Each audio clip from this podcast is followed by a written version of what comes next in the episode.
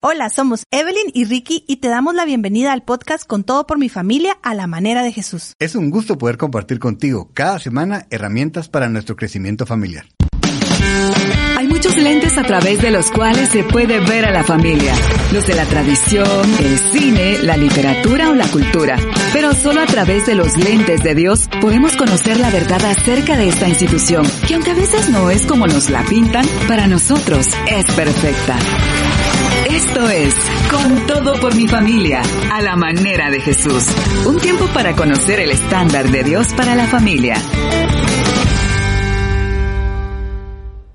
Muy buenos días.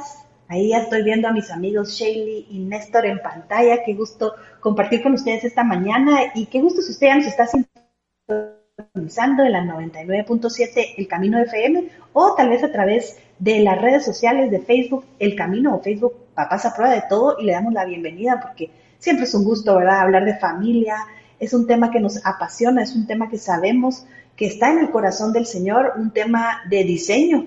Somos diseñados para nacer en una familia, crecer en una familia y por supuesto eh, criar a otros en una familia y creo que por eso nos sentimos muy contentos. Mi nombre es Evelyn de Chacón y voy a estar aquí acompañándolos junto a Néstor y Shelly Becerra en esta hora y media y estaremos hablando acerca de temas de familia. Eh, hoy vamos a tener la conclusión del libro Sin querer queriendo de nuestra querida amiga Alicia Rábago. Eh, un libro que nos ha estado hablando de los errores más comunes que cometemos los padres al educar a nuestros hijos nos da ideas de cómo evitarlos o corregirlos. Así que, Néstor, Shaley, buenos días, ¿cómo están?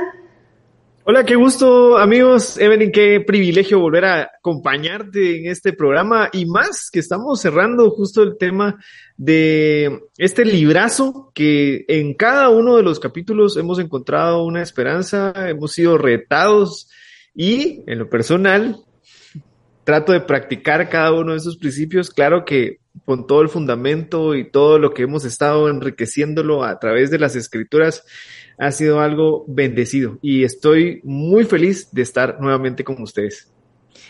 Sí, buenos días a todos. De verdad que es un placer y es un privilegio. Después de haber estado unas, eh, unas varias semanas sin estar en el programa, hace 15 estuvimos y hoy nuevamente, de verdad nos sentimos eh, con mucho gozo en el corazón realmente, porque hablar de familias, hablar de paternidad, eh, aprender de familia y de paternidad, realmente es un regalo de Dios en este tiempo que estamos viviendo, ¿verdad? No es fácil ser mamá, no es fácil ser papá, pero en Dios tenemos eh, mucho, mucho que aprender, tenemos muchas herramientas, muchos principios y muchos valores que podemos apropiarnos para poder hacer de nuestra familia un lugar seguro, un lugar mejor y que nuestros hijos puedan crecer no conforme a lo que nosotros nos gustaría que fueran, ¿verdad? Sino conforme a lo que Dios anhela para cada uno de ellos. Y en este libro hemos aprendido, yo creo que nos ha venido a revolucionar la cabeza y nos ha dado vuelta a muchas cosas que creíamos que estaban bien y que sin querer queriendo las estábamos haciendo mal. De repente estábamos lastimando el corazón de nuestros hijos, ¿verdad? O estábamos haciendo algo que pareciera estar bien, pero al final nos dimos cuenta que no. Pero gracias a Dios, porque en su misericordia y en su, en su bondad podemos eh, retomar el camino correcto y justo de eso creo que vamos a, conversar en esta primera parte, pero gracias a Él porque podemos eh, eh, ir y caminar por ese camino seguro que el Señor nos proporciona y que la autora con muchos, con muchos valores y mucha responsabilidad nos deja escrito en este libro. Gracias, Shaley. Gracias, Nelson. Totalmente de acuerdo. Eh, quisiera saludar, aquí tenemos ya a personas conectadas. Eddie Ramos nos dice bendiciones para cada uno, esperando qué nos traen el día de hoy. Ay, no, qué responsabilidad. También Carlos de León desde Shela, ese es un seguidor estrella del, programa. Dice, ya contando las horas para empezar el primer módulo de Pastoral a la Familia. Pues efectivamente, Carlos, ahí los, los estaremos saludando en la noche. Hoy arrancamos con el Instituto Crux el primer módulo de Pastoral a la Familia de la segunda promoción de ese diplomado, así que todavía está tiempo. Si quisieran inscribirse a alguien que nos esté escuchando, busque Instituto Crux y ahí encontrará toda la información. Bueno, queremos contarles que parte del programa tenemos también la posibilidad de que usted nos escriba, nos puede escribir en redes sociales, en Papas Todo, en el Facebook o en eh, el camino o también puede escribir al WhatsApp 5895 5778 y ahí vamos a estar interactuando con ustedes, saludándolos si tienen algún comentario. Nos encantaría saber cuál fue el error eh, más común con el que usted se identificó y tal vez ha estado trabajando. Todas las semanas terminamos los programas dejándoles un reto, porque parte de lo que hemos aprendido es que si no hacemos algún cambio, como dice Néstor, ahí se quedó. Y la semana pasada hablamos eh, de dos retos. Uno era dejar una propuesta para la semana que pasó, planificando una actividad donde pudiese cultivarse en la familia el valor de la empatía. Y lo segundo era animar a nuestros hijos a probar algo nuevo, ¿verdad? Que se salieran de su estructura. Ya no sé si lo lograron hacer. Néstor y Shaley hicieron algo nuevo, probaron algo nuevo o no. A ver, cuéntenos. Sí. Hicimos varias cosas nuevas ah. que creo que mejor hubiera sido distribuirlas ahí para el mes. no, Nos emocionamos. No, lo disfrutamos bastante. Hicimos varias cosas que fueron muy llamativas y nuestros chicos lo disfrutaron. Eh, ¿Quieres contar tu...? No, dale, dale. dale Lo que pasa es que regularmente, bueno, nos gusta compartir mucho tiempo juntos y donde estemos, donde estamos en la casa, estamos todos juntos. Eh, es muy raro cuando nos dividimos todos o dejamos, los dejamos un rato y nosotros nos vamos, o sea, pero, pero tratamos de compartir, pero se nos ocurría en estos días hacer una visita al zoológico y compartir de una manera diferente aunque el pronóstico era que iba a llover, y de mm. hecho llovió, pero nos dio tiempo de hacer toda la visita, de, hacer, tener bonitos recuerdos, porque las veces que lo hemos hecho. De recrear fotos que ah, habíamos de camping hecho antes. Y también. Eh, ¡Ay, qué lindo! Hicimos un camping eh, en improvisado, pero fue muy lindo, una noche muy especial, así a, la interperie solamente con una carpa y disfrutamos un, tiempo. Los cinco metidos en la carpa, con, les vamos a confesar, eh, yo, no aguanté toda la noche, ¿verdad? en, la madrugada ya quería regresarme porque de verdad qué cosa, nunca lo había hecho ni de niña ni de jovencita, entonces eh, qué lindo fue poder experimentar esto con mi esposo y con nuestros hijos y la pasamos muy bien, solo que en la noche no es tan, tan como uno lo imagina, ¿verdad? no es tan romántico, eso está bien, está bien. Pues nos gustaría mucho si alguien se animó a probar aquí los becerras, se eh, hicieron un poco de todo y, creo que son parte de lo que estamos aprendiendo, esa, eso, exponernos a cosas nuevas va a mostrar rasgos de personalidad de nuestros hijos que a veces ni nos imaginamos y también a ellos les demuestra esas capacidades que tienen ahí escondidas.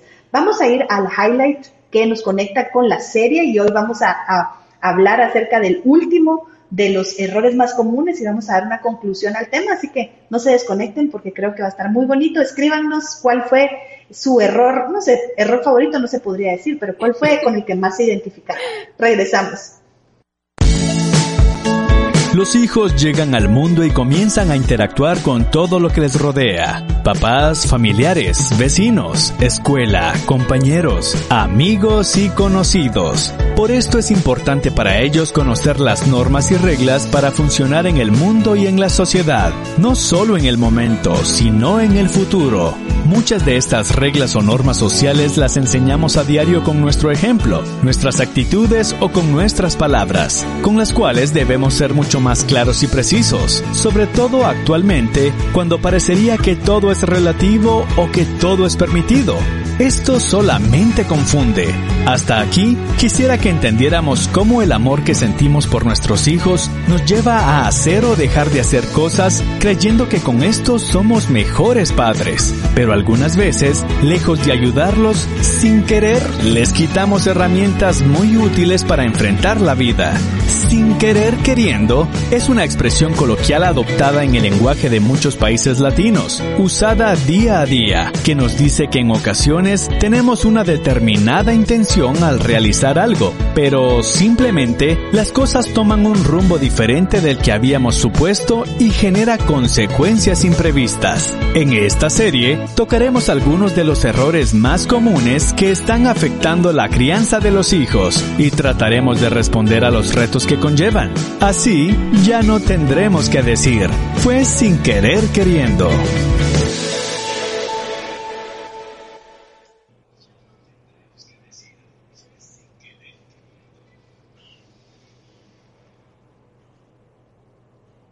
Estamos de vuelta ya en el programa con todo por mi familia la manera de Jesús y ahí escuchamos la introducción de la serie que se llamó Sin querer queriendo, basado en el libro de Alicia Rábago, es una escritora mexicana, pedagoga, neurocientífica, tiene diplomados en familia, es una persona muy, muy eh, versada en el tema de familia y es muy interesante porque ella ha sido maestra por muchos años, entonces gran parte de lo que ella basa este libro es de sus experiencias con padres de familia y lo que ella observaba en los, en los eh, jóvenes y en los, en los niños con quienes ella interactuaba, da muchas charlas alrededor de México. Y ha sido muy interesante platicar con ella porque el, el origen del libro, y si usted no tuvo la oportunidad de escuchar la entrevista con ella, en la, está, de paso aprovechamos la publicidad, usted puede encontrar los programas de Con todo por mi familia, la manera de Jesús, en, eh, en, en podcast o Spotify, bajo ese nombre, Con todo por mi familia. Ahí puede usted buscarlos. También quedan colgados en las páginas de Facebook de Papás a Prueba de Todo y El Camino. Y también hay reprise miércoles y viernes. En un ratito les doy las horas porque no se me quedan ahí en la 99.7. Pero lo que ella nos contaba es que básicamente este es como la, el resumen. Ella tiene dos libros anteriores. Uno se llama eh, Edúcalos para que los demás los quieran, que me pareció muy, por eso fue que la primera vez yo la leí, porque me apareció la publicidad de su libro y me llamó la atención el título, porque uno ya los quiere, ¿verdad? Pero a veces tenemos que educarlos para que sean niños adaptados a vivir en una comunidad. Y segundo, se llama Edúcalos a pesar de sí mismos, porque a veces tenemos que em, educarlos aún eh, en situaciones donde a ellos se les incomoda, que tal vez no es lo más popular y nos, nos gusta que alguien con nuestros hijos. Pero ella nos presenta 13 errores comunes que ella pudo identificar y quisiera que nos fuéramos ahí turnando entre los tres a leer un error cada quien y nos gustaría muchísimo que usted después nos cuente cuál de estos errores fue el que más atención le llamó por novedoso o porque tal vez será más recurrente y usted no se había dado cuenta. Voy a comenzar yo con el número uno y dice, los papás ceden el control, pero los hijos piden límites. Dice el número dos, no darles... Ahora sí, no darles estructura puede ocasionarles frustración en el futuro. Eh, me toca el tres, ¿verdad? El, el, error número tres dice, hacemos que nuestros hijos vivan expectativas o etapas que no les corresponden. El número cuatro dice, las redes de apoyo entre padres se han esfumado. Número cinco, darles mucho les enseña poco. El número 6 dice, al sobreproteger a nuestros hijos les hacemos daño. El número 7 eh, dice, me encuentro con padres muy confundidos. Mm. Número 8, hemos permitido que la tecnología nos domine. El 9, nuestras acciones pueden crear una baja autoestima en niños y adolescentes. Número 10, nos vemos en un mundo muy egoísta. ¿Dónde quedó la conciencia? Los hemos desmotivado. Error número 11. Y el número 12, ignoramos que el riesgo de las acciones está más, perdón, de las adicciones está más cerca de lo que pensamos, que fue el cierre del, del programa pasado.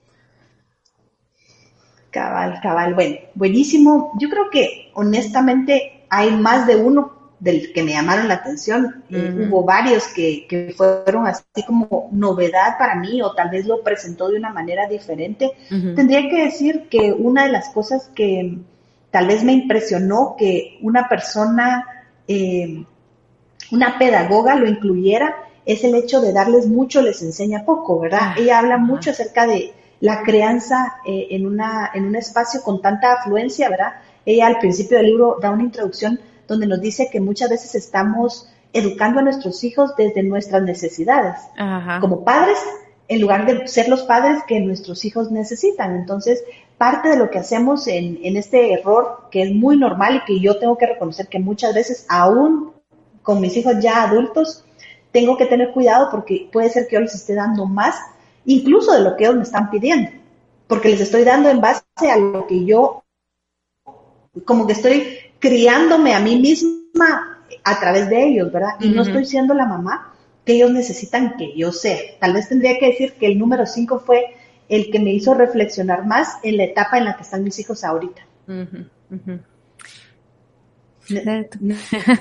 Yo creo que pues no podríamos hacer lotería de, todos los temas, ¿verdad, Evelyn? Pero es, es, que puede ser. lo, que sucede es que llegando al punto de hacer un análisis, digamos, si hacemos una autoevaluación diaria en estos, en estas últimas semanas que hemos estado hablando de este material, creo que empatamos con muchos. Y el reto más grande es que realmente podamos entregar o, rendir eh, todo esto que hemos, a lo que nos hemos estado enfrentando, porque si lo intentamos a nuestra forma o queremos nosotros resolverlo con nuestros propios, con nuestra propia inteligencia, lo más probable es que suceda lo mismo, que no haya ningún cambio. Entonces, eh, el sustento que, que, del que hablábamos también al inicio era de esa, esa línea de comunicación con Dios para poder buscar ese socorro, porque no es que nosotros ya hayamos nacido adultos, aunque a veces pareciera así, no sé si,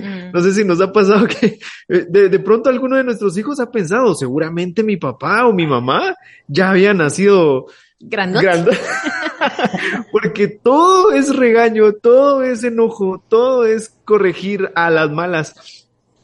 Pero regresamos al punto de que sin querer queriendo nos hemos enfrentado a esto y seguramente, eh, pues muchos también se identificarán con esto, pero yo quiero hablarles de nuestras acciones pueden crear una baja autoestima en niños y adolescentes. Mm. Eh, desde el, desde el aspecto en el que yo vengo, eh, justamente fue, fue lo que más me impactó porque en, en mi caso sigo batallando con muchos aspectos personales que no me doy cuenta cuando ese patrón es muy repetitivo y lo estoy contaminando o lo estoy compartiendo sin querer queriendo a, a, esas nuevas generaciones. Entonces es bien delicado porque esto puede ser hasta perturbador para los chicos el recibir este tipo de, de atención que no, no debería ser a través de nuestras acciones. ¿verdad? No estoy hablando de, de y, y, creo que Alicia Rábago siempre eh, eh, enmarca esto, dice, yo no estoy aquí para regañar,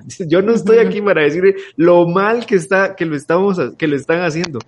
Pero, honestamente, cuando uno lo ve y es confrontado, uno dice, sí, tenemos que hacer algo distinto, pues no podemos seguir haciendo lo mismo.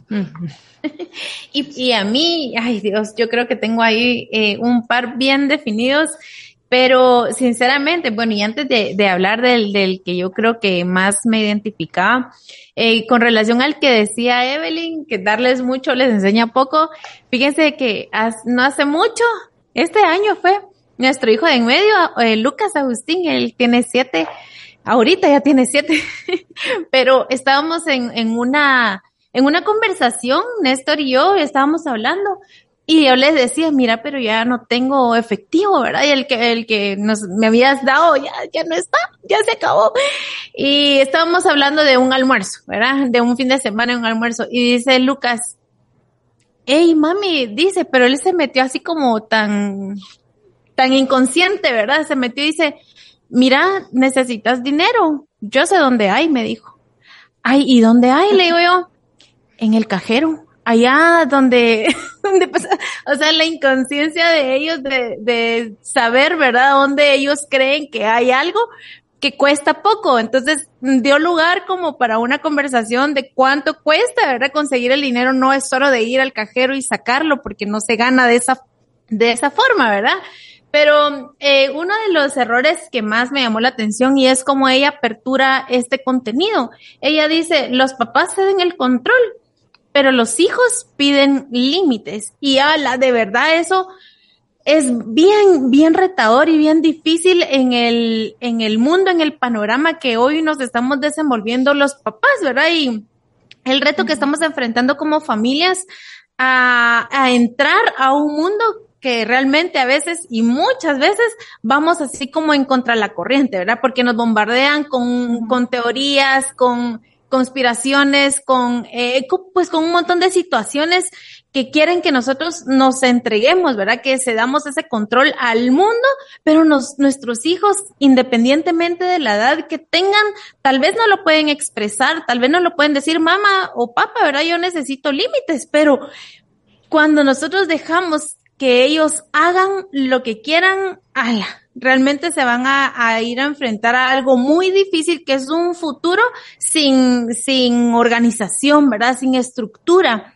En una conversación ah, también en este mes que tuvimos en una reunión familiar, este, mi hija, no, no, nuestra, hija. No lo vas a compartir. Ah, no, vas a mentir y fue Néstor el que me.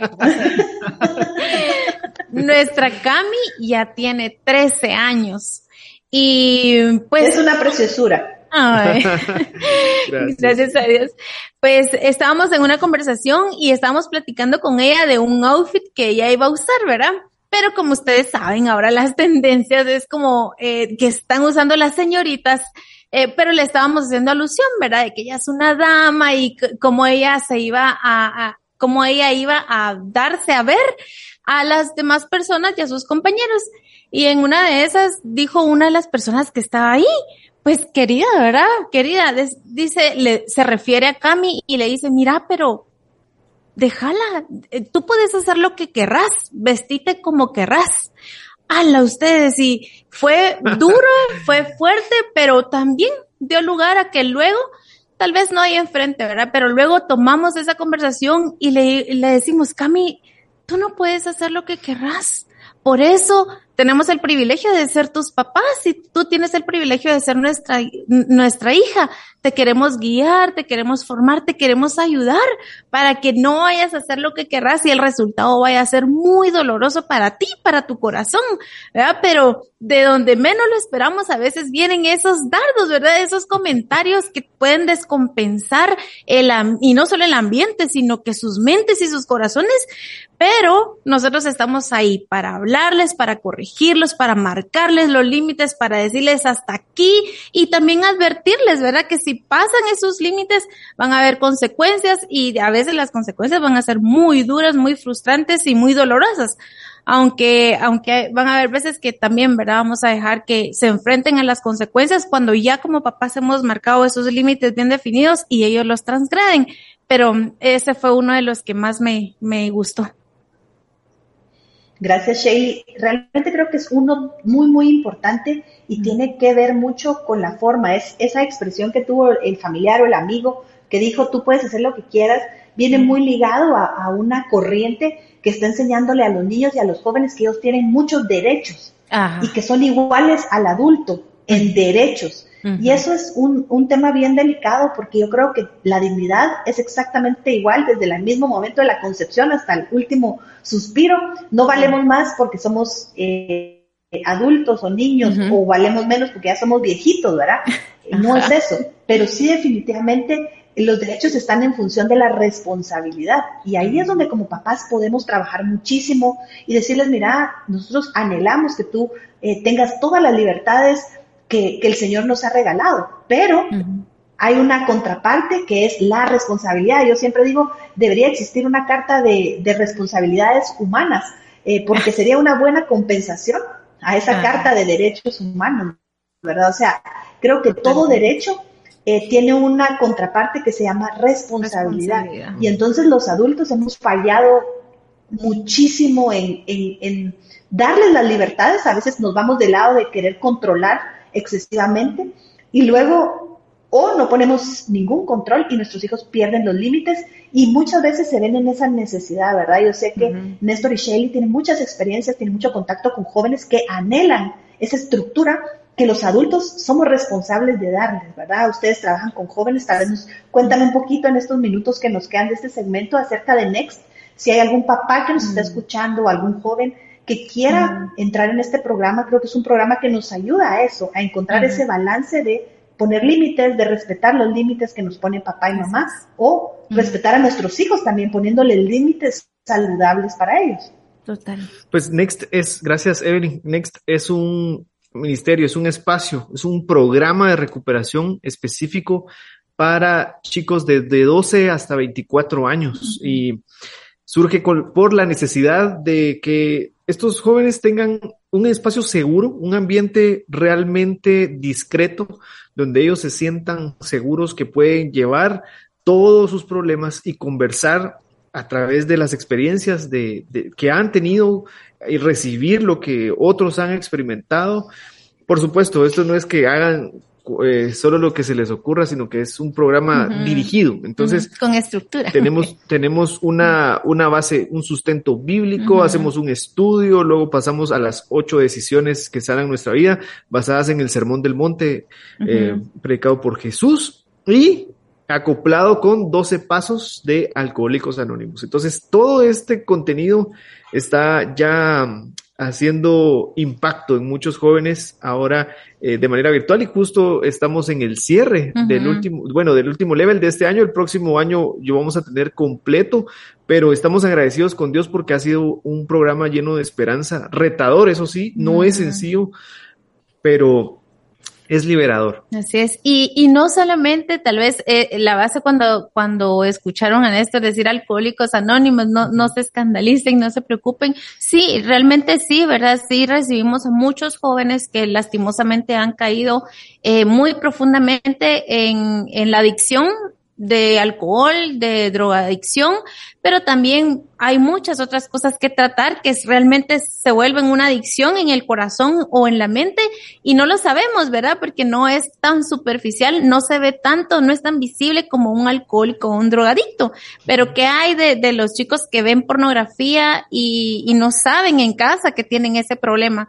¿Qué hay de los jóvenes que tienen eh, relaciones de noviazgo una tras otra, tras otra? Eh, intentando encontrar amor eh, y, y se vuelven codependientes. O sea, hay muchas, muchas situaciones también como las emociones desbordadas, que no saben qué, qué hacer con sus emociones, que eh, uno las reprimen y uno las, las, se sobrepasan de esas emociones, pero eh, la invitación para que sean parte de Next para los papás que, quieran incluir a sus hijos es que puedan también ellos tener esa conversación y esa apertura para poderles hacer esa invitación y que sus jóvenes también tomen esa decisión de querer venir, querer ser parte, querer conocer a Jesús, porque realmente no solo es un programa de recuperación, ¿verdad? Sino que la base de este programa no tendría ningún sentido si no estuviera Jesús ahí al centro y es nuestra carta de presentación, ¿verdad? No, no podíamos hacer ninguna otra cosa si, si no estuviera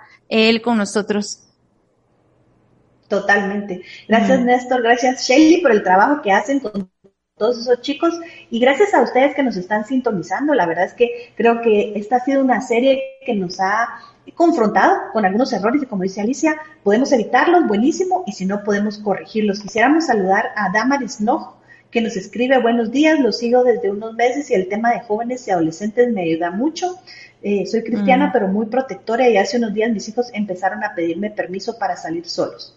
Son dos varones, 13 y 15 años. Los temas que ustedes han pasado en los distintos segmentos me han ayudado. Qué mm. alegre, Damaris. Ánimo. La adolescencia no es para temer, es únicamente para guiarlos, ¿verdad? Y, y creo que eso es una, una de las cosas importantes, saber que tenemos que comenzar a trasladar responsabilidades para que ellos comiencen a experimentar, porque es inevitable, estamos criándolos para que se vayan. Y se lo dice a una mamá con hijos ya de 28, 24 y 21, próxima 21. Así que vamos a ir a un corte musical y agradecemos a quienes ya nos están escribiendo. Si usted tiene algún comentario, algo que nos quiera contar de cómo le ha ido con esta eh, serie. Y en el segmento siguiente vamos a entrar al error número 13 con Alicia Rábago y los esposos Becerra. Volvemos en un momento. En todo momento, Jesús quiere hablarte en el camino. Escucha lo que Él tiene para ti en 997 FM, contenido que transforma.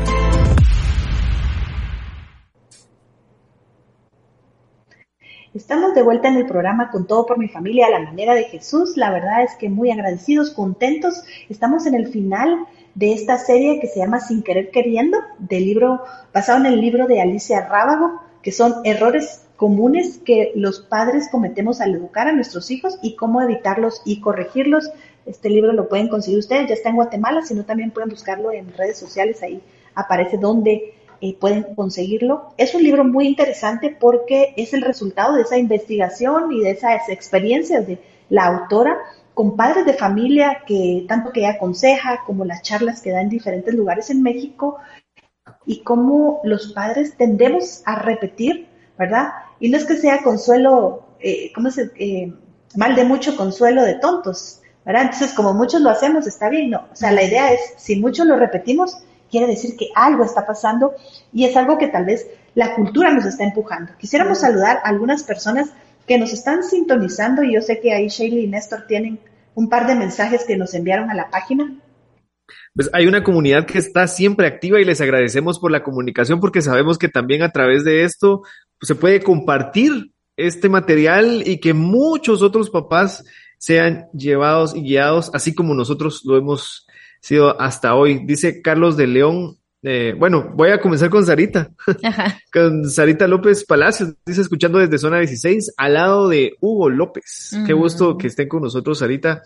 Claudia Varías nos dice, duele reconocer que iniciamos nuestra paternidad dispuestos solos a llenar o cubrir las necesidades que a mí me faltaron en la niñez y eso solo me lleva a desatender las verdaderas necesidades de mi hijo. Cabal lo que decía Evelyn, ¿verdad? Tremendo porque sí, seguramente aquí nos hemos estado encontrando con una realidad y no es sencillo, pero ah, también hay algo que Alicia nos menciona mucho y es nunca es tarde para corregir, nunca es tarde para, para enmendar, es, hay oportunidad, aunque de pronto se, se haya sentimos que ya no hay ninguna esperanza, sabemos que en Jesús sí la hay y es el momento de reaccionar para actuar de una manera distinta. Sí, y agradecemos también la fiel sintonía de Carlos de León, que es una de las personas que siempre está conectada, creciendo, aportando, comentando. Gracias, Carlos, por, por crecer junto a nosotros y por estar eh, desde, el, desde el otro lado de, de la pantalla, pero siempre es, sentimos como que es parte. Y desde el occidente. y desde el occidente, es cierto, sí. Carlos dice, muchas veces nos afanamos más que nuestros hijos y cuántos creemos reconocer eso. Yo creo que también levanto la mano. A Pablito, mi hijo de 11 años, se le descompuso el celular y yo me afané preocupándome y quererle reemplazar su celular. Ya lleva más de 15 días sin teléfono y no ha pasado nada.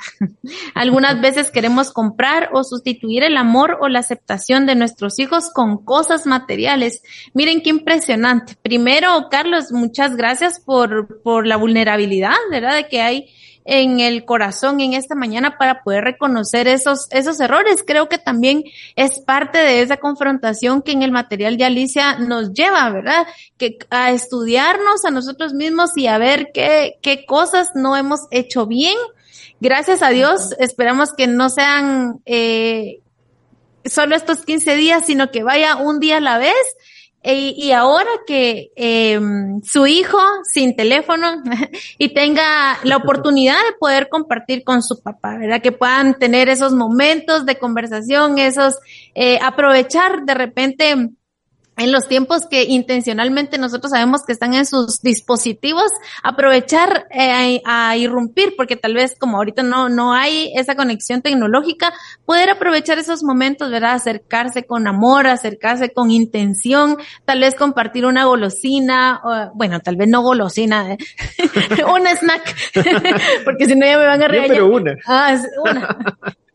Eh, o para, para poder entablar una conversación significativa, ¿verdad? Poco a poco vamos a poder llegar lejos para, para poder acercarnos también a nuestros hijos. Así que también es una buena oportunidad que, que no tenga el celular en ese momento. Y, y si cabe aquí el comentario, miren, tratemos de retrasar lo más posible el que nuestros hijos entren a poseer tecnología propia. Yo sé que a veces necesitan usar para una tarea y todo, pero que sea de la casa, que sea mío y yo te lo presto para trabajar. Eso es, eso ayuda muchísimo porque hay reglas que podemos establecer cuando no les pertenece, ¿verdad? Yo sé que queremos darles, todo es el comentario que hacía eh, Claudia, que muchas veces entramos a la paternidad con la mente de le voy a dar todo lo que yo no tuve. Y en el tema de la tecnología, uno de los errores que nos comentaba Alicia es que la tecnología está dominando nuestra, nuestra forma de vida. De hecho, ya hay incluso síndromes y adicciones relacionadas con el uso de la tecnología, muchos aspectos en tema de consumo de pornografía, eh, juegos, eh, las apuestas, la adicción a los juegos, el sedentarismo, la obesidad. Miren, Ahí sería un programa solo para hablar de tecnología. De repente vamos a hacer ahí una, una serie y vamos a animarlos a hacer una desintoxicación digital. Hay una, una, un programa de desintoxicación digital y de repente lo vamos a proponer porque creo que nos ayuda mucho. Vamos a comenzar ahorita con el, con el eh, error número 13. Y eh, el error número 13 dice perdemos el radar. Y aquí Alicia nos presenta el tema de cuando te gusta una flor, solo la arrancas, pero cuando amas a una flor, la cuidas y riegas a diario. Quien entiende esto, entiende la vida. Esa es una cita del Principito. No sé si a ustedes les gustaba el Principito, pero una película linda, favorita del aire, de, de paso, mi hija chiquita. Y hablemos entonces de qué quiere decir Alicia con esto de perder el radar. Bueno, podríamos comenzar diciendo que en algún punto de nuestras vidas eh, nos ha sucedido, ¿verdad? Esto es algo que, en algún momento en nuestra paternidad nos ha pasado. Dice, debemos ser empáticos y recordar esas etapas de crecimiento. Muchas veces damos la impresión que nacimos ya siendo, ¿qué? Grandes, adultos. Adultos. es que eso es lo, es, es como algo que pasa constantemente en la paternidad. Ya entra uno en esa edad, en esa etapa, y bromeamos así, pues no es que sea, ah, es que ya estás grande, ¿no? Y nosotros todavía a los 25 años, créanme que nos cuesta. Ah, no son mentiras. no tenemos 25. Pero eh, eh, Dios ha sido bueno porque a pesar de que sí, hemos perdido el radar en muchas ocasiones, pensando que ya somos adultos, eh, o que, que, que, perdón, que nuestros hijos crean que somos adultos desde antes de siempre y nuestra conducta a veces no nos permite llegar al punto donde ellos nos necesitan, sino que solo queremos, en, en, en alguna ocasión, solo voy a comentar esto, en alguna ocasión por acá, en, en el lugar donde estamos, habían unos visitantes y escuché a un papá que tenía a su, a su chiquito de cinco años, aproximadamente cuatro años, y de pronto comienza a decirle, el niño estaba saltando, pero había un área, es un área grande, hay, es abierto, hay jardín.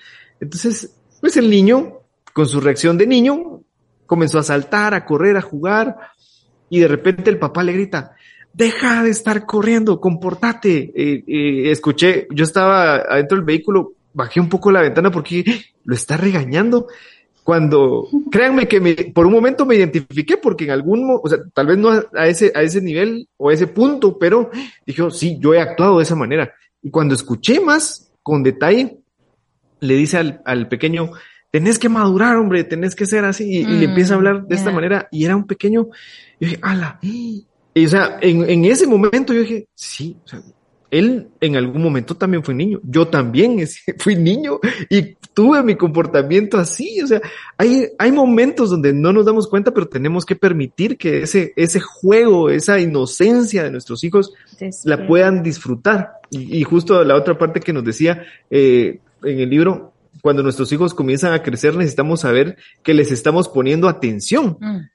¿Verdad? Uh -huh. que, porque no, no siempre pasa, uh -huh. no siempre sucede esto, es como, ajá, vaya, vaya, está bien. Eh, y, y, y, pasamos por alto muchas de las cosas que nos están uh -huh. hablando sin ponerles atención. Sí, y dice la autora que si ellos no perciben eso, ¿verdad? Que nosotros estamos para ellos, que les estamos prestando esa atención, eh, ellos van a dejar de contarnos y van a dejar de, de, hablar con nosotros para tratar de decirnos lo que hay ahí eh, en ellos, ¿verdad? En su corazón. Entonces, también es importante que nosotros seamos muy, muy conscientes que ellos necesitan todo, toda nuestra atención en este momento. Yo no sé si les pasa a ustedes, pero eh, yo he visto y también he caído en lo mismo, ¿verdad? A veces mis hijos o alguno de ellos me hablan y de repente yo así, ¿verdad?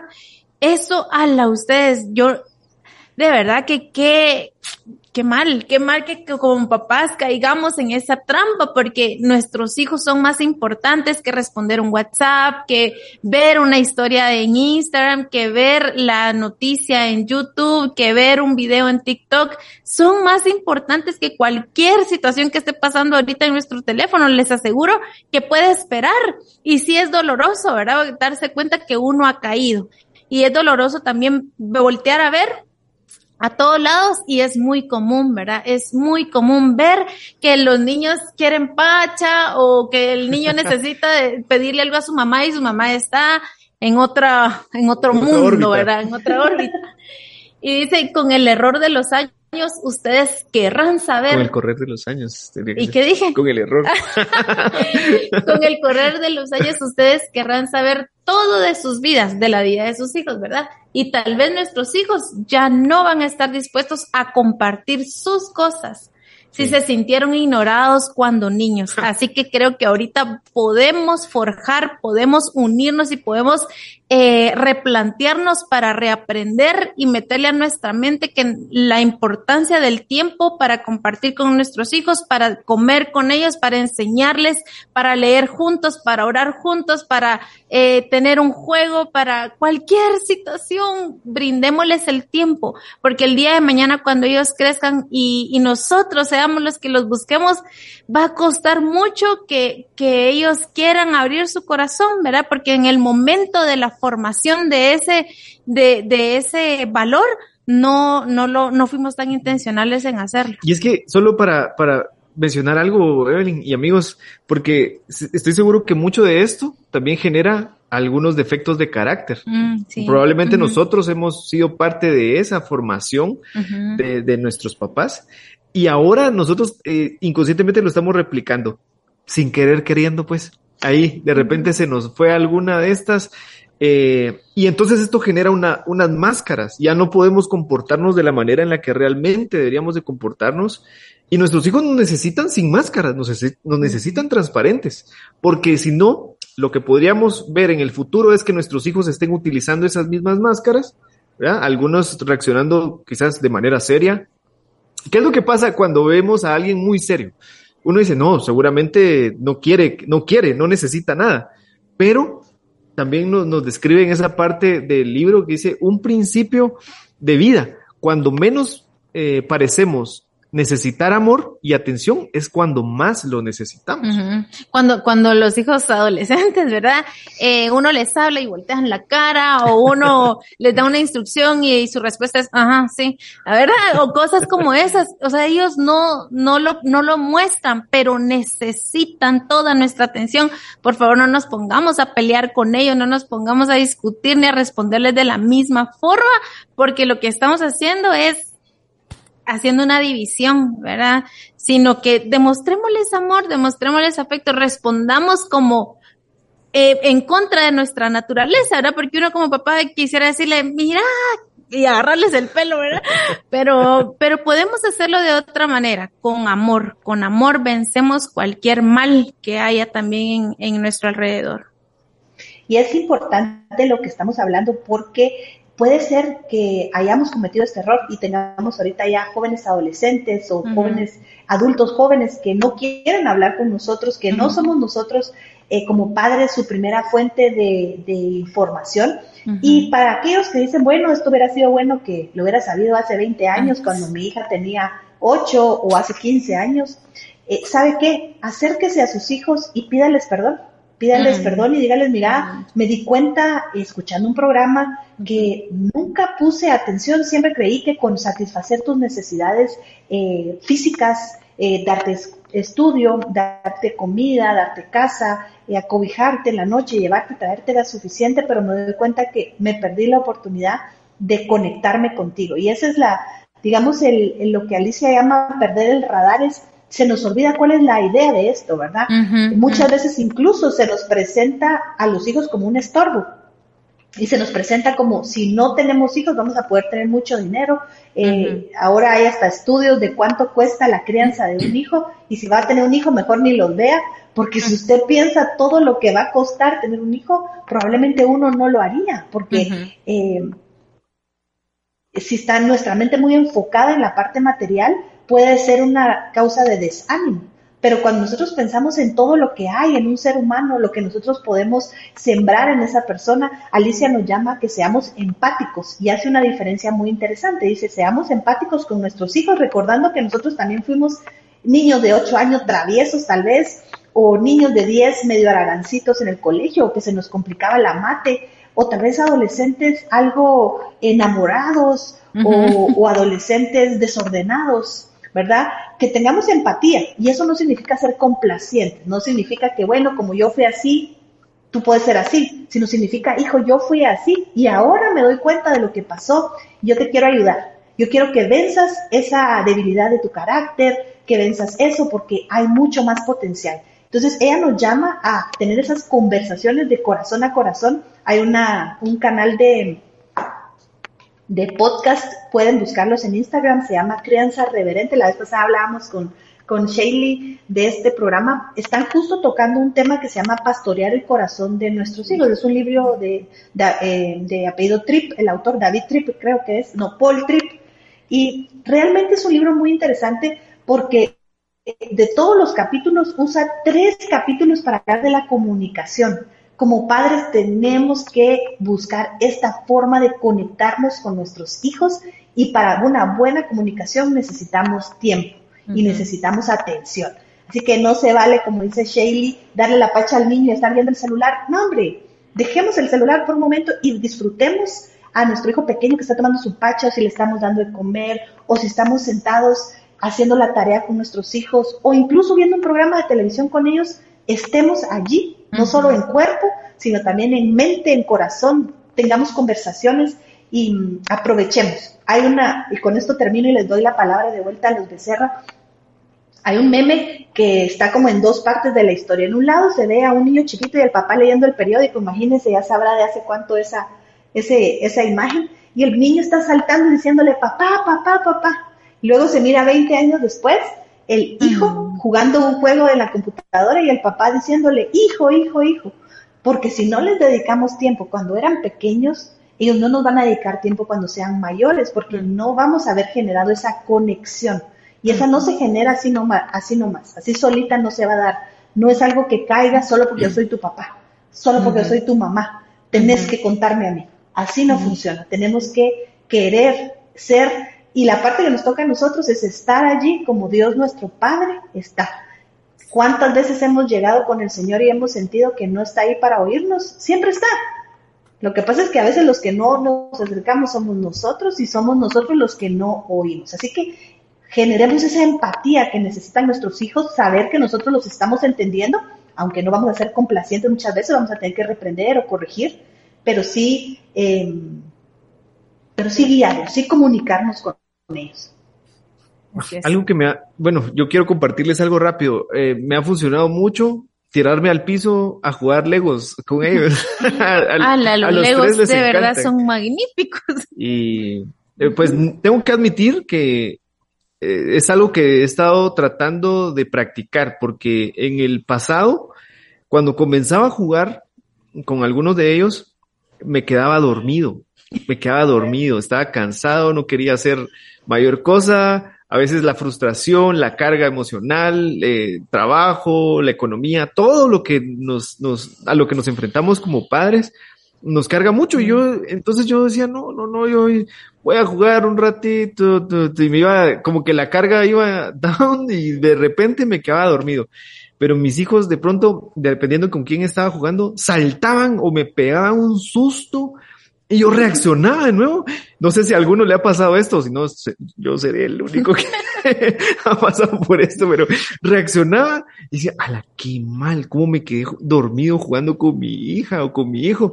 Entonces ahora hemos estado practicando eso el Señor me ha ayudado mucho en ese sentido y tirarnos al piso, jugar legos, platicar, de repente comenzamos a hablar de cosas que normalmente no podemos platicar, ya cuando estamos en la conversación del, del juego, ahí surgen varios, varios temas, temas de amigos, temas de, de, de incluso de comida, de, de, cualquier cosa, la conversación se puede ir girando hacia esa parte y debemos que, creo que tenemos que estar conscientes, así doy paso también a la parte del libro que menciona en que nuestros hijos están siempre observando. Ellos están observando la sociedad, están observándonos en todo momento, son como esos radares y están como recibiendo la señal de todas partes, de familia, de amigos, de maestros, compañeros, de los vecinos, de todos. Especialmente en nosotros. Y que nosotros somos los que más tiempo compartimos con ellos, entonces, ¿qué puede pasar? ellos están absorbiendo todo de nosotros también. Y Alicia lo explica, lo explica de esta manera, ¿verdad? Ella dice que los niños son muy sensibles. Y, y, lo pone así, uno de sus quehaceres, una de parte de su configuración realmente eh, es que nos observen, que observen al mundo.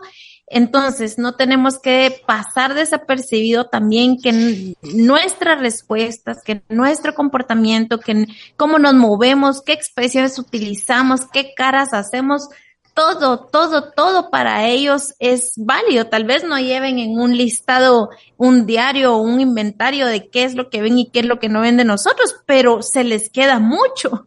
Somos ese ejemplo para ellos, ¿verdad? Somos eh, ese paso a seguir. Si ellos nos ven, contest no, no, yo no sé si en alguna ocasión han han escuchado eh, que molestan a los papás por, por el comportamiento de sus hijos, ¿verdad? Dicen, mm, ¿a quién, a quién se parece, verdad? ¿De, quién sacó eso? igualito que la mamá, igualito que el papá, ¿verdad? Entonces, es que es cierto, nuestros hijos son también parte del reflejo de lo que aprenden en casa, de, de, cómo hablamos en casa, de cómo respondemos ante problemas, ¿verdad? De qué es lo que hacemos eh, juntos o de forma separada cuando uno de los dos papás está en casa. Entonces, realmente la invitación es para que nosotros también tengamos mucha cautela, que, no quiere decir que seamos hipócritas, ¿verdad? Sino que tengamos mucho cuidado también en cómo nosotros les ayudamos a formarse y que ellos aprendan de nosotros lo mejor de nosotros, que puedan exprimir y que puedan contar, ¿verdad? De repente, eh, en situaciones muy delicadas o en una crisis, contar cómo, qué vio en su mamá y qué vio en su papá y que al final sea un buen aporte para que el día de mañana los problemas que él o ella mismo enfrente en su colegio, en su trabajo o en su futura familia pueda decir, esto lo aprendí en mi casa. Justo. Y, algo que, la autora nos dice, y, la verdad es que me salió, me sacó un poco de la zona de comodidad porque dice, no seamos tan predecibles, ¿verdad? Habemos papás que tendemos a ser muy, eh, como ya, este es el método, y entonces de ese, de ese caballito de batalla no me salgo.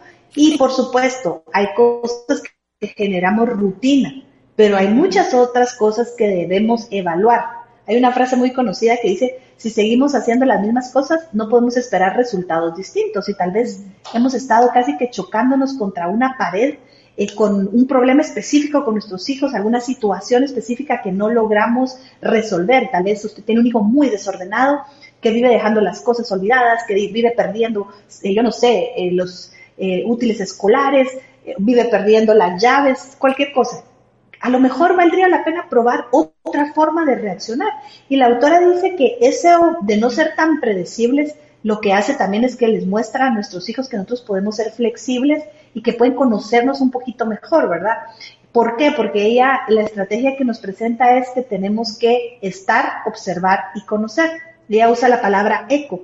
Y eso implica que a veces tenemos que ver a nuestros hijos cómo están reaccionando porque a lo mejor ya nos tomaron la medida. Y si hay un niño oyendo, por favor, tápese los oídos.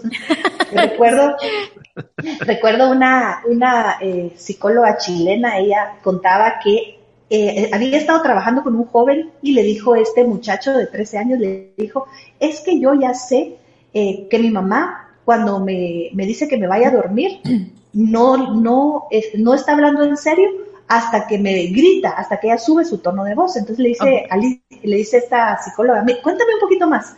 Entonces el muchacho comienza a contarle que él sabía que cuando su mamá le decía, es hora de dormir, no era verdad ni a la primera, ni a la segunda, ni a la tercera. Que la cuarta vez era cuando era en serio. Entonces ella dijo, qué interesante esto. Va con sus hijos a casa y les dice, ¿ustedes saben cuándo estoy hablando en serio? Y le dice la hija de, en ese momento tenía nueve años, le dice la hija, sí, tú hablas en serio a la número tres. Imagínense, ya los, cada uno de ellos expresó. Entonces, esta psicóloga chilena decía, miren, acostumbremos a nuestros hijos a que ellos sepan que nuestras palabras son sí desde la primera vez. O sea, que nuestra instrucción, entonces eso implica que nosotros tenemos que estar seguros cuando estamos dando una orden. Y también saber que tenemos que ser flexibles cuando hay alguna situación, ¿verdad? Por ejemplo, ella contaba el caso de un muchacho con el que tenía mucho problema la mamá porque no dejaba de jugar videojuegos. Y resulta que el muchachito tenía permiso de jugar de 7 a 8 de la noche. Y regularmente la mamá le decía, a las 8 en punto se terminó el tiempo. Lo que sucedía es que el muchacho estaba jugando medio partido de FIFA. Yo no sé de eso porque no juego. Pero si usted quiere quitar al niño de medio partido, entonces ah.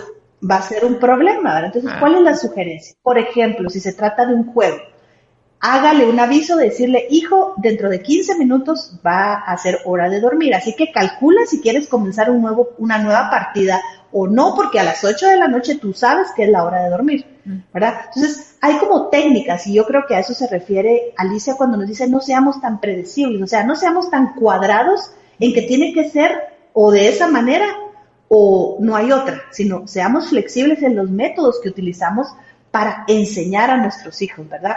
Si nos enojamos siempre por lo mismo, tal vez vale la pena cambiar la estrategia y cambiar la estrategia implica tal vez ya generamos ese bailecito donde yo le digo, tú me dices, me grita, le somato la puerta y terminamos mal y no cambió nada.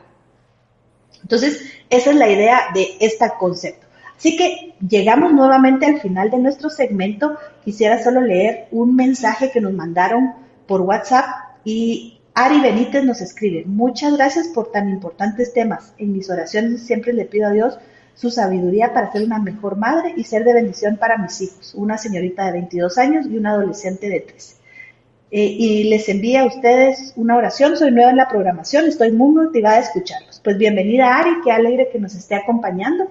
Y a todos los que están por allí sintonizándonos, gracias. Vamos a ir a un corte musical y vamos a ir a regresar para concluir con la serie Sin querer queriendo. En todo momento, Jesús quiere hablarte en el camino. Escucha lo que Él tiene para ti en 997 FM, contenido que transforma. Ah, va, muchas gracias. Ya estamos de vuelta. Estamos en menos de un minuto. Ajá. Ay, estamos de vuelta. Ya estamos acá. Qué gusto saludarlos en el programa Con Todo por mi familia, a la manera de Jesús. Estamos en la sección final del programa. Em, hoy estamos concluyendo la serie Con Todo por mi familia, a, la manera de Jesús, la serie de Alicia Rábago, sin querer queriendo. Eh, una serie basada en el libro que ella escribió de los errores más comunes que los padres cometemos en la crianza de nuestros hijos, cómo evitarlos o cómo corregirlos. Vamos a continuar, estábamos en el error número 13 y aquí Alicia nos estaba hablando de no perder como que la guía, no ser, no dejarnos guiar por lo que venga ni por los problemas, sino realmente estar metidos en el juego y saber de qué se trata y tener esa sensibilidad de cambiar, estar conectados con nuestros hijos. Y aquí Alicia nos va a contar una historia personal muy interesante. Así que vamos a comenzar leyendo. Yo voy a leer el primer párrafo. Esta es una historia que Alicia nos dice es de su, de su propia vivencia. Dice, yo suelo, ser muy estructurada en cuanto a la responsabilidad escolar. Les pido a mis hijos casi no faltar al colegio a menos que sea una causa justificada, que cumplan con sus obligaciones, tareas, actividades, clases, etc. Y un día veo que llevaban un buen rato platicando entre los tres como para ver quién se animaba a preguntarme algo. Por fin se anima mi segunda hija de 16 años en ese momento y me dice, oye mamá, mis amigos quieren que nos volemos, o sea, que nos capiemos, diríamos aquí en Guatemala, un día. O sea, no ir a la escuela, para irnos a un parque de diversiones y nos invitar. Pero claro, ella tenía su cara de ya sé que me, ya sé que me van a contestar. En ese momento me dije, no puede ser que ellos sepan hasta qué palabras voy a utilizar, pero cambié la estrategia y les respondí, ¿cuándo sería? en, en lugar de, de cortar con un rotundo no. Hice todas las preguntas que quise. ¿Y cómo se irán? Y las mamás de tus amigos saben que se quieren volar del día. O sea, capear, como dice Evelyn. Si yo, si yo le hablo a alguna mamá para preguntarle, no habrá problema. Y al final hasta ofrecí llevarlos a su día de pinta.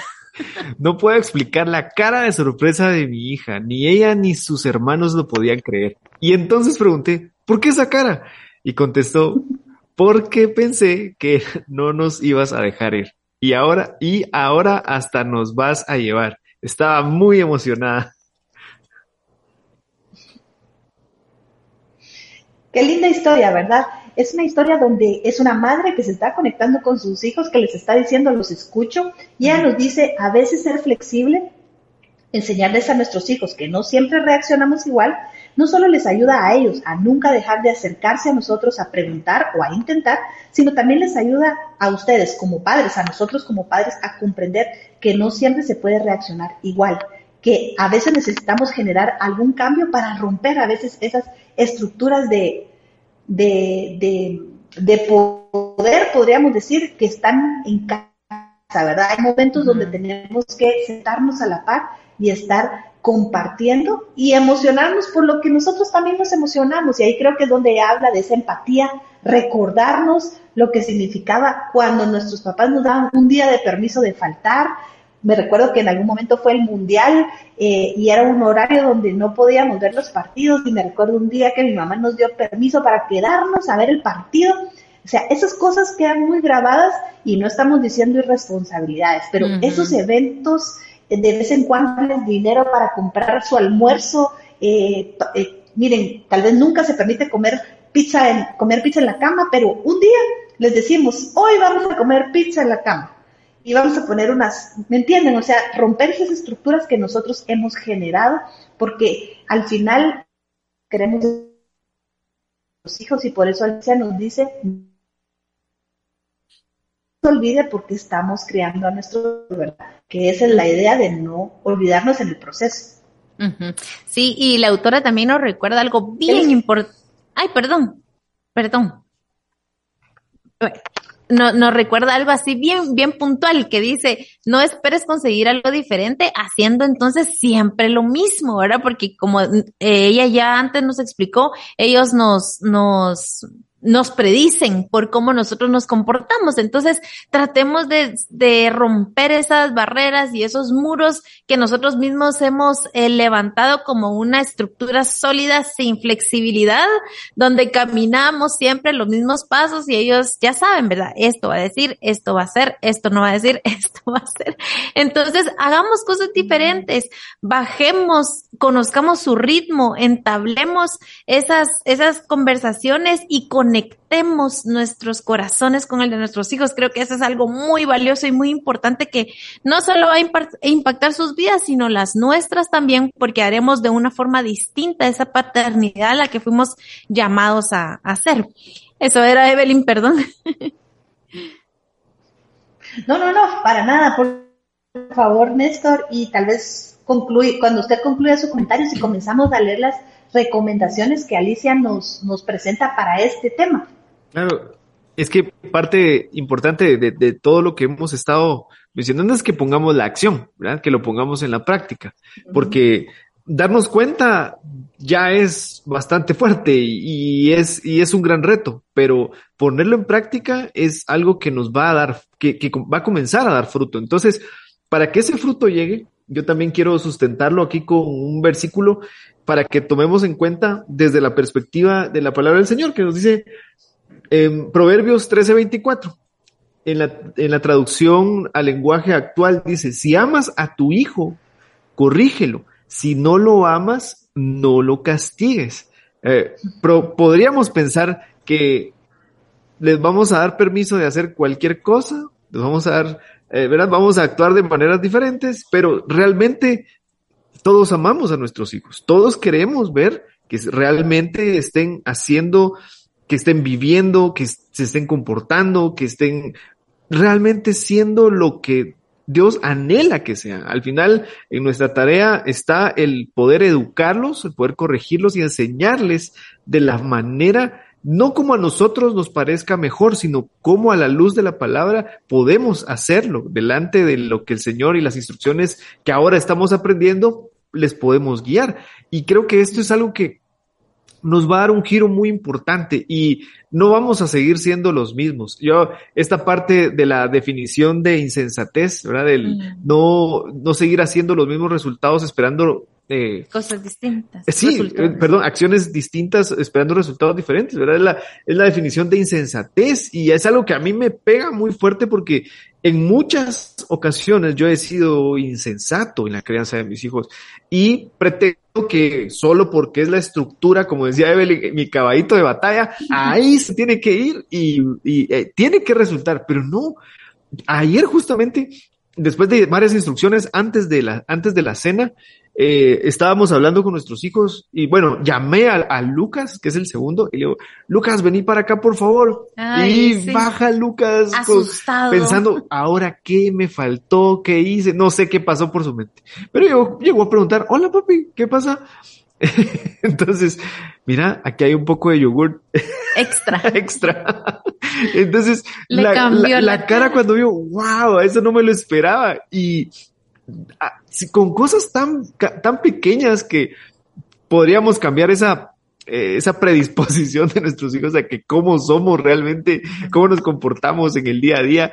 Con cosas tan pequeñas podemos cambiarles el panorama y de pronto Lucas feliz se tomó el poquito de yogur que ya no le habíamos dado eh, eh, durante la tarde noche y se fue y siguió jugando, estuvo feliz, estuvo tranquilo, después ya llegó el tiempo de cena, entonces creo que hay cosas que nosotros mismos podemos ir cultivando, por supuesto, como lo dice Proverbios 13:24, ¿verdad? amando a nuestros hijos y corrigiéndolos.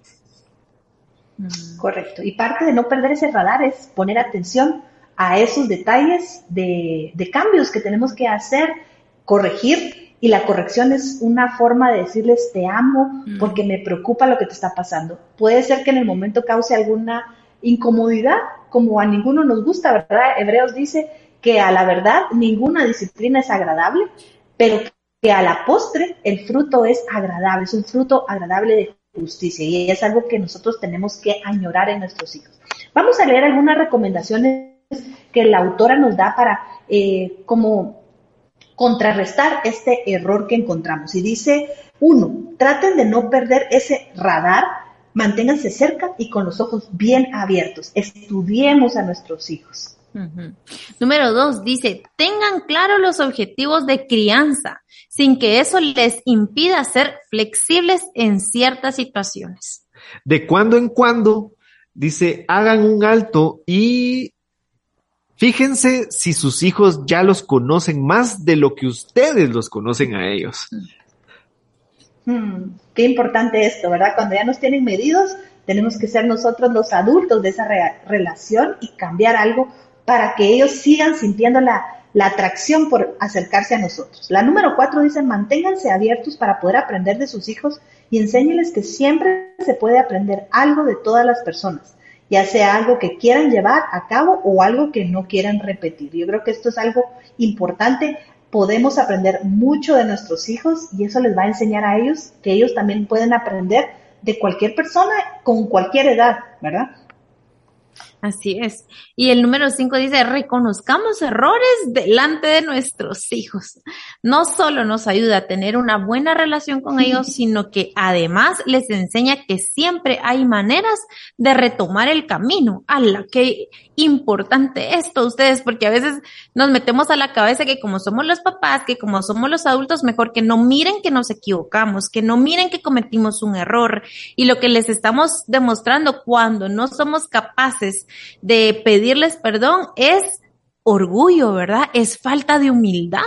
Entonces, al nosotros reconocer nuestros errores y decirles, mira, me equivoqué, perdóname, eh, hice esto mal, dije esto mal, ellos van a también aprender y les estamos modelando un ejemplo vivo de cómo acercarse a pedir perdón, de cómo reconocer que cometí un error, de que como humanos, tanto los papás como los hijos, cometemos errores, ¿verdad? Pero para eso también el Señor nos dejó el perdón, nos dejó la humildad, nos dejó eh, eh, nuestra boca, ¿verdad? Y nuestro sentir para poder acercar en un corazón humilde y reconocer que algo no estuvo bien.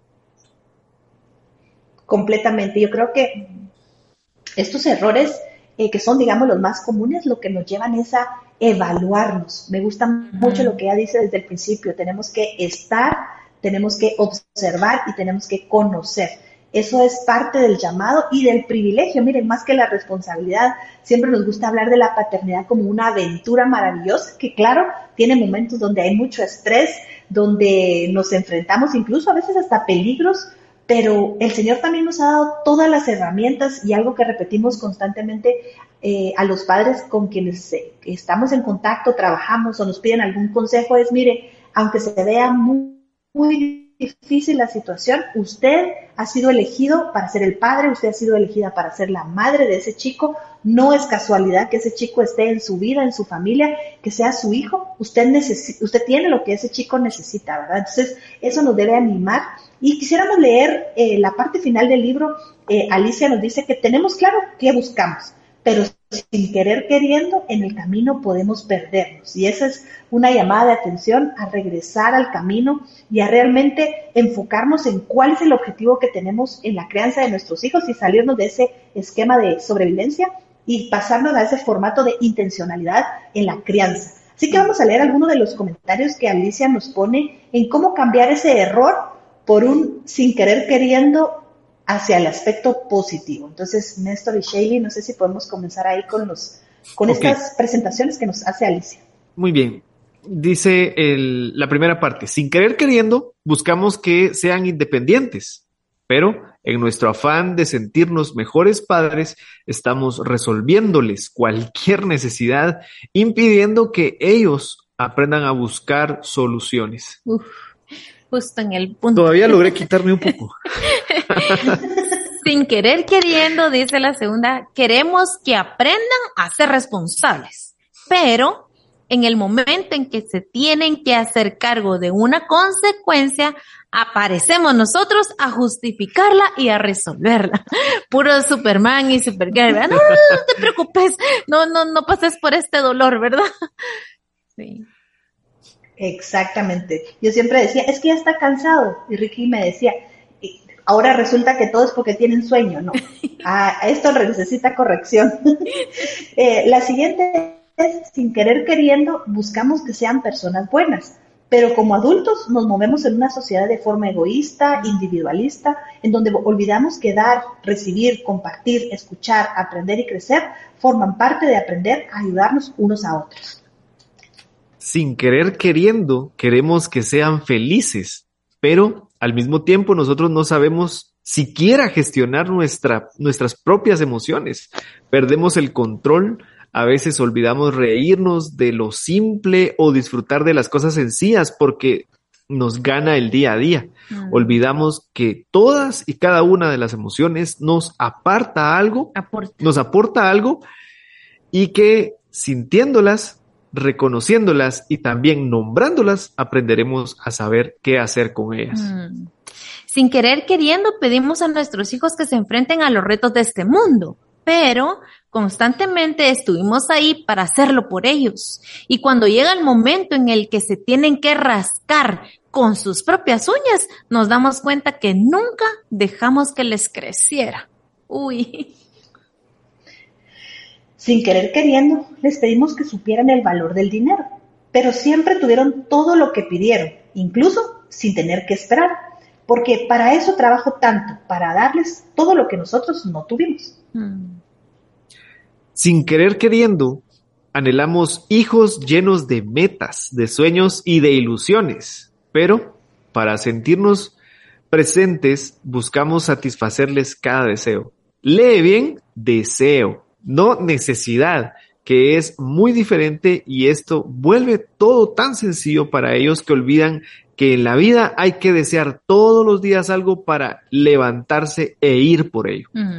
Sin querer queriendo nos esforzamos tanto por darles una mejor preparación académica que en ocasiones se nos olvidó que todo eso nos sirve si no sabemos realmente quiénes somos, qué buscamos y hacia dónde nos dirigimos sin querer queriendo, a veces queriendo ser justos, nos olvidamos que cada uno de nuestros hijos vive, aprende y siente de maneras diferentes. Y que el trato justo es darle a cada quien lo que necesita, no a todos por igual y sin comparaciones. Sin querer queriendo, nuestros deseos de que sean felices son tan grandes que queremos vivir la felicidad a través de sus ojos. Y se nos nubla la vista porque nos olvidamos que nuestros hijos aprenden a ver el mundo de la forma en cómo nosotros se los vamos presentando. Bueno, yo creo que la autora nos presenta eh, retos importantes, ¿verdad? Nos, nos, reta porque todos creo que hemos dicho, eh, queremos darles logros académicos, queremos que sean felices, eh, queremos que sean buenas personas, que tengan metas, pero somos nosotros el principal obstáculo. Muchas veces somos nosotros los que les damos todo sin un esfuerzo, quienes los podemos desmotivar. Creo que eso fue parte de lo que estuvimos viendo. Y Alicia cierra el libro diciéndonos que hay una gran diferencia entre vamos a ver si funciona y vamos a hacer que funcione. Y la idea de esto es, ah, la sí hubiera sido bonito eh, pues haberlo sabido antes, pero el reto de hoy es vuelva a repasar estos errores, busque cuál es el error que usted desea corregir y hágalo. Y para eso hay herramientas, hay formas de hacerlo. Y la primera parte es ser vulnerables, como nos leía Shaley, el hecho de reconocer me equivoqué es difícil para nosotros los adultos porque pareciera que con los niños nosotros no cometemos errores o nunca hemos cometido errores, pero necesitamos ser vulnerables, decirles a mí me pasa a veces o a mí me pasaba constantemente cuando tú eras eh, chico, pero ahora quiero contarte que lo solucioné de esta manera, ¿verdad? Necesitamos empeñarnos en ese, esa palabrita, ¿verdad? En el eco del que nos habla Alicia al principio del libro, el hecho de estar, observar y conocer, que ellos recuerden cómo nosotros fuimos parte de esa compañía, de esa guía, de esa formación de manera positiva y agradable para poder mantener una buena relación a lo largo del tiempo. El pastor Jim Burns nos enseñaba que nosotros no solamente tenemos el, el objetivo de criar hijos obedientes, que a veces lo que uno, especialmente, y es algo que nosotros pensábamos con Ricky, como que la meta suprema es tener hijos obedientes. Pero realmente generar obediencia en un hijo, obediencia ciega, no es lo que nosotros deseamos. Deseamos criar hijos, eh, eh, llevarlos a ser eh, adultos responsables, que amen a Dios, que se amen a sí mismos y que tengan buenas relaciones con las personas que los rodean. Eso debe ser nuestra meta, no es quedarnos con chiquititos obedientes, sino llevarlos a esa etapa de adultez donde sean capaces de tomar decisiones buenas y de gestionar su vida para entonces disfrutar de su producto que es la felicidad. Pues yo creo que siempre es necesario que tengamos también en cuenta las, cada una de estas iniciativas que podemos poner en práctica a partir de acá y sé que ya algunos lo han estado poniendo en práctica. Es muy especial ver resultados distintos en nuestros hijos y qué mejor, qué, qué mejor regalo es decirles cuánto los amamos, cuánto estamos orgullosos de ellos, cuánto estamos dispuestos a hacer todo por ellos pero también, bueno, no todo, pero en el sentido, en el, buen sentido, porque justo como eh, hasta podríamos caer en, en como dice eh, Colosenses 3.21, es eh, que dice que no, no exasperemos a nuestros hijos, ¿verdad? En, en alguna Sí, porque exasperar es como sentir mucha irritación, ¿verdad? Tampoco los vamos a irritar, pero imagínense, o sea, podríamos caer en eso también, en generar mucha irritación, mucha carga a raíz de nuestro comportamiento hacia ellos. Y Colosenses ahí en, 3.21 nos dice, no irriten a sus hijos, no los carguen de más, porque a, ustedes les toca educarlos con tacto. Esa es como la paráfrasis de Colosenses 3:21. A ustedes les toca educarlos con cuidado, con tacto. Está, tener razón, pues no todo les vamos a dar, pero estamos dispuestos a hacer todo lo, lo eh, a lo que la palabra del Señor y a lo que herramientas como este libro nos dan para que realmente aprendan y que en ese entonces digamos sí. Entonces no va a pasar por lo mismo que yo, no, no dándole todo, sino no va a pasar por lo mismo que yo, porque esta educación con este fundamento, con esta base, yo no la tuve, pero mis hijos sí. Y ese es un gran regalo de parte de Dios también para nuestra, nuestra familia. Sí, y es que eh, la autora nos recuerda que ser papás es una gran responsabilidad, porque es cierto, ¿verdad? No, no la podemos quitar, no la podemos omitir. Significa un compromiso real, un compromiso casi que tangible, ¿verdad? Porque ahí está la vida física de cada uno de nuestros hijos pero ella dice que lo más importante eh, no es no es como poner en ese primer término esa, esa responsabilidad, ese compromiso, sino que lo más importante tiene que ser que en nuestra cabeza no nos perdamos, que esa brújula no, no se pierda, ¿verdad? Sino que seguir en ese camino que nosotros eh, buscamos para nuestros hijos, que creo que todos buscamos ese bienestar. Ahora, si hay un extravío, si hay una pérdida, si nos desenfocamos y perdemos el rumbo, como este último eh, contenido en el capítulo, podemos, lo bueno es, dice ella, que podemos recalcular, podemos regresar, podemos retomar, y eso realmente es una esperanza. Y es bien bíblico, ¿verdad? Porque el Señor así es con nosotros, con sus hijos. Él nos da un nuevo chance, nos da una nueva oportunidad y nos muestra cuál es el camino correcto que debemos seguir. Y ahí hay algo bien lindo que como ella cierra este libro, ustedes miren, escuchen más bien, dice, los niños siempre, pero siempre preferirán padres felices que padres perfectos. O sea, no tenemos que mostrar ese, esa perfección en ellos, no tenemos que tratar no, de no equivocarnos, que nos miren sonriendo, que, que nos miren eh, contando chistes, que nos vean eh, a la par de ellos, que ellos puedan sentir realmente la fe, qué es la felicidad teniendo una familia cualquiera que sea la situación, pero que tengan una familia con papá o con mamá o con padres que sonrían, que les enseñen a sonreír, que les enseñen a, ver la vida de una manera diferente, ¿verdad? A través del lente de Dios y no el de nosotros como humanos.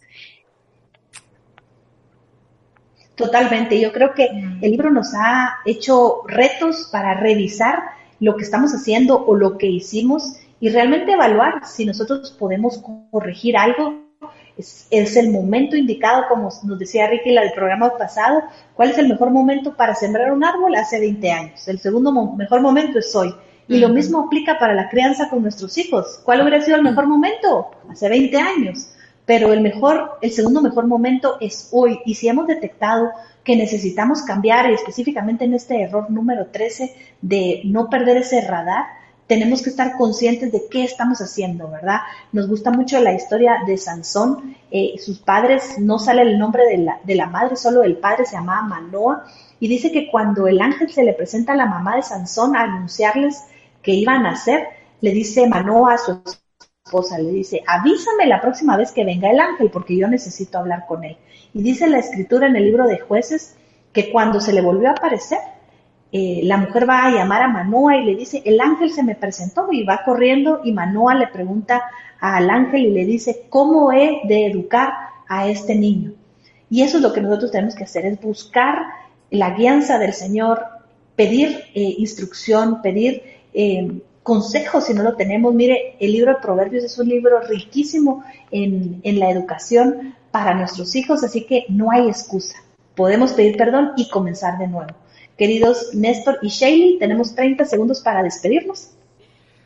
Bueno, estamos agradecidos con Dios por haber sido expuestos a este contenido. Sé que ha generado mucha expectativa, pero también reto. Y esta práctica a la que nos vamos a enfrentar, la vamos a lograr con la ayuda del Señor Jesús. Y recuerden amigos que no hay mejor oportunidad, como lo decía Evelyn, que hoy. Si ayer nos perdimos, hoy es un buen día para retomar ese camino, tomarnos fuertemente de la mano del Señor, confiar en Él, porque Él ha confiado en nosotros, en la crianza de nuestros hijos. Así que ánimo, oramos por ustedes y pedimos que al Señor que les dé todo lo necesario para aplicar estos buenos principios. Buenísimo, buenísimo. Muchísimas gracias que nos han estado acompañando. Un último saludo a Olga Nimatú, que nos dice que nos va a escuchar ahí en reprise, en diferido. Pues qué alegre, Olga, una audiente, una audiente también muy eh, fidedigna ahí, que siempre está presente. La bendecimos y gracias Néstor, gracias Shaley y gracias a todos. Nos despedimos como siempre, con todo por mi familia, a la manera, a la manera de, Jesús. Esperamos que el contenido de nuestra edición de hoy haya traído una perspectiva fresca del valor que tiene la familia para Dios. Esto fue Con todo por mi familia a la manera de Jesús. Porque nuestra familia no es la ideal, pero es perfecta. Hasta la próxima. Gracias por acompañarnos en el podcast. Te invitamos a escuchar contenido nuevo cada semana. Conoce más en nuestras redes sociales Papás a prueba de todo. Bendiciones.